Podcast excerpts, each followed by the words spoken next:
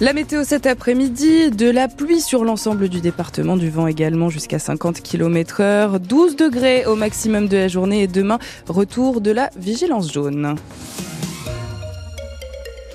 Anthony Rimbaud, bonjour. Bonjour Lisa, bonjour à tous. Après la colère des riverains, le département de la Manche a revu sa copie pour l'axe routier Grandville-Avranches. Faire une deux fois deux voies d'un bout à l'autre, c'est définitivement enterré pour des raisons environnementales. Le département a donc dévoilé un nouveau projet, bande multifonction, créneau de dépassement. L'idée, c'est d'aménager l'axe existant, mais trois secteurs restent problématiques, lui situer. Le département veut fluidifier le trafic sans attendre, d'où une série de travaux qui ne demandent pas de longs dossiers d'instruction. Il va créer dès 2025 des bandes multifonctions qui permettent d'élargir un peu la route sur trois sections, à la sortie de Saint-Père-sur-Mer et à l'arrivée sur Sartilly depuis Granville et depuis Avranches. Il veut également euh, créer deux créneaux de dépassement au sud de la Havaudière et à l'arrivée sur Marseille-les-Grèves. Et puis il reste trois zones où le département promet d'étudier tous les aménagements possibles. La Havaudière où les riverains sont frôlés par les voitures et le bruit incessant, la zone artisanale et commerciale du Croissant à Saint-Père-sur-Mer où l'on est plus qu'à saturation aux heures de pointe. Un contournement euh, n'est pas exclu même s'il faut avant étudier l'aménagement de l'existant et si cela s'avère impossible, un tronçon neuf pourra être envisagé, explique le service des routes. Voilà pour la méthode. Même chose à l'arrivée sur Marseille-les-Greffes pour diriger les voitures vers le contournement. Et Jean Morin de conclure, pourquoi pas garder un tronçon de deux fois deux voies entre Sartilly et Marseille si les études nous le permettent Et pour ces gros travaux-là, le département doit obtenir une nouvelle déclaration d'utilité publique. Le début du chantier n'aura donc pas lieu avant 2028 au mieux. Un blessé grave ce matin sur les routes du Sud-Manche. Une voiture a percuté un arbre au Neubourg près de Mortain. La victime, un homme de 49 ans, a été transporté en hélicoptère vers l'hôpital d'Avranches. À Condé-sur-Vire, près de Saint-Lô, les démineurs ont débuté il y a une demi-heure maintenant la neutralisation d'une bombe de près de 500 kilos datant de la Seconde Guerre mondiale. L'opération doit durer une demi-heure encore. Par précaution, 90 habitants ont dû être évacués ce matin.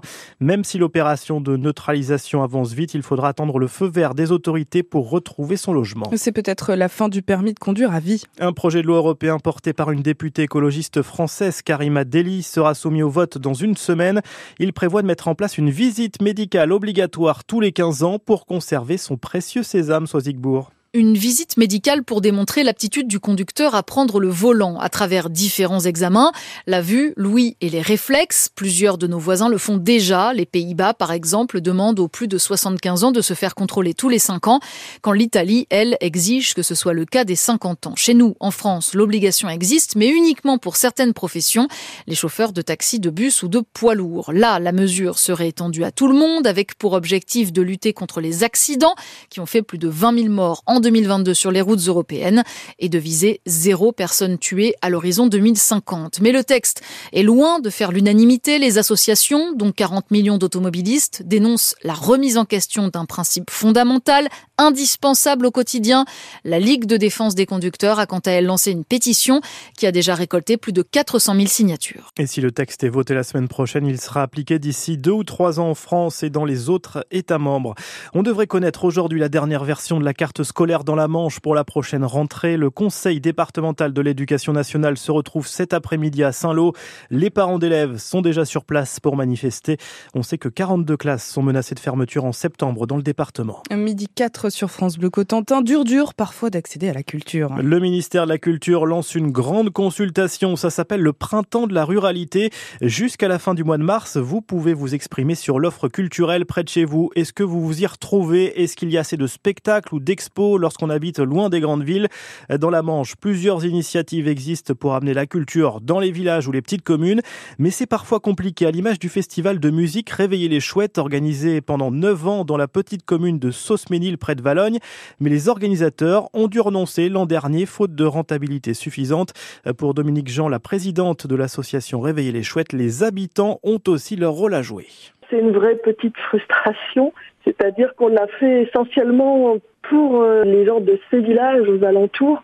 Bizarrement, c'est un public extérieur qui vient. Si on prend par exemple la commune de Chausménil avec euh, un peu plus de 900 habitants, hormis les bénévoles qui sont extrêmement investis, qui sont très présents, on a très très peu d'habitants pour venir écouter ces artistes. On a aussi cette problématique du transport pour toucher le jeune public. On n'a pas les bus, on n'a pas le train qui vient jusqu'à Sosménil, on n'a pas tout ça. Tout le paradoxe est là, c'est-à-dire qu'à un moment donné, on a, énormément de personnes qui nous disent mais pourquoi ne pas le faire à Valaigne par exemple? Je pense qu'il faut aussi que le public fasse cette démarche d'y aller et d'aller découvrir. Donc il faut être curieux, il faut être curieux du village, il faut être curieux de l'infrastructure, il faut être curieux de la programmation. C'est peut-être là où nous, on est encore un peu trop discret, peut-être. Et le festival Réveil les Chouettes qui va revenir dès cet été pour une dixième édition, version plus modeste le week-end du 3 août. Un joli morceau d'histoire du patrimoine maritime normand cloué en cale sèche à cause d'un champignon. C'est le 3 mât, le Marité, qui est touché. Le Ternevier devra donc attendre le mois de juin pour retrouver Granville, son port d'attache. Une bonne année pour la plaisance dans les ports de la Manche. La Société des ports de la Manche a fait son bilan de l'année 2023. C'est elle qui gère entre autres les ports de Granville et de Saint-Valahougue. Si le nombre de bateaux venus faire escale a baissé, ils sont plus longtemps. Du coup, le nombre de nuitées augmente de 15%. En revanche, il y a une chute de la clientèle britannique, moins 12%, une chute que les ports espèrent contrer cette année. Les explications d'Olivier Leménian, c'est le directeur exécutif de la Société des ports de la Manche. Pour ce qui concerne la clientèle euh, britannique, euh, on a eu une baisse euh, de fréquentation dans nos ports, liée principalement à l'effet Brexit hein, et notamment aux mesures d'entrée sur le territoire, puisqu'en fait les Britanniques ou anglo-normands qui viennent, ne serait-ce que pour un court séjour ici dans nos ports, bah, doivent faire tamponner leur passeport notamment.